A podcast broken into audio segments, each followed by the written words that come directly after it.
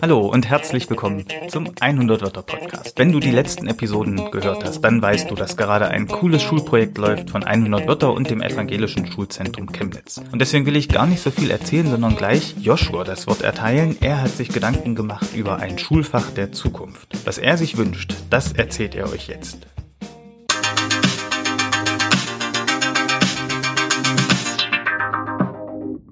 Schule in 20 Jahren. Wie können die Schule in 20 Jahren aussehen?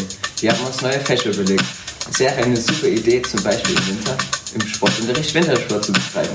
Es gibt viele verschiedene Möglichkeiten, im Winter Sport zu betreiben. Zum Beispiel Ski Alpin, Skilanglauf, Skispringen, Snowboardfahren, Eislaufen, Eishockey, Curling.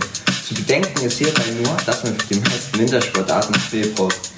Das Problem ist, dass nicht immer Schnee in Deutschland vorhanden ist, da das Klima in Deutschland zu warm ist. Aber wenn es einmal schneien sollte, könnte man ja auch Wintersportarten im Sportunterricht wechseln. Übrigens hatte man früher seine Skier selbst gebaut.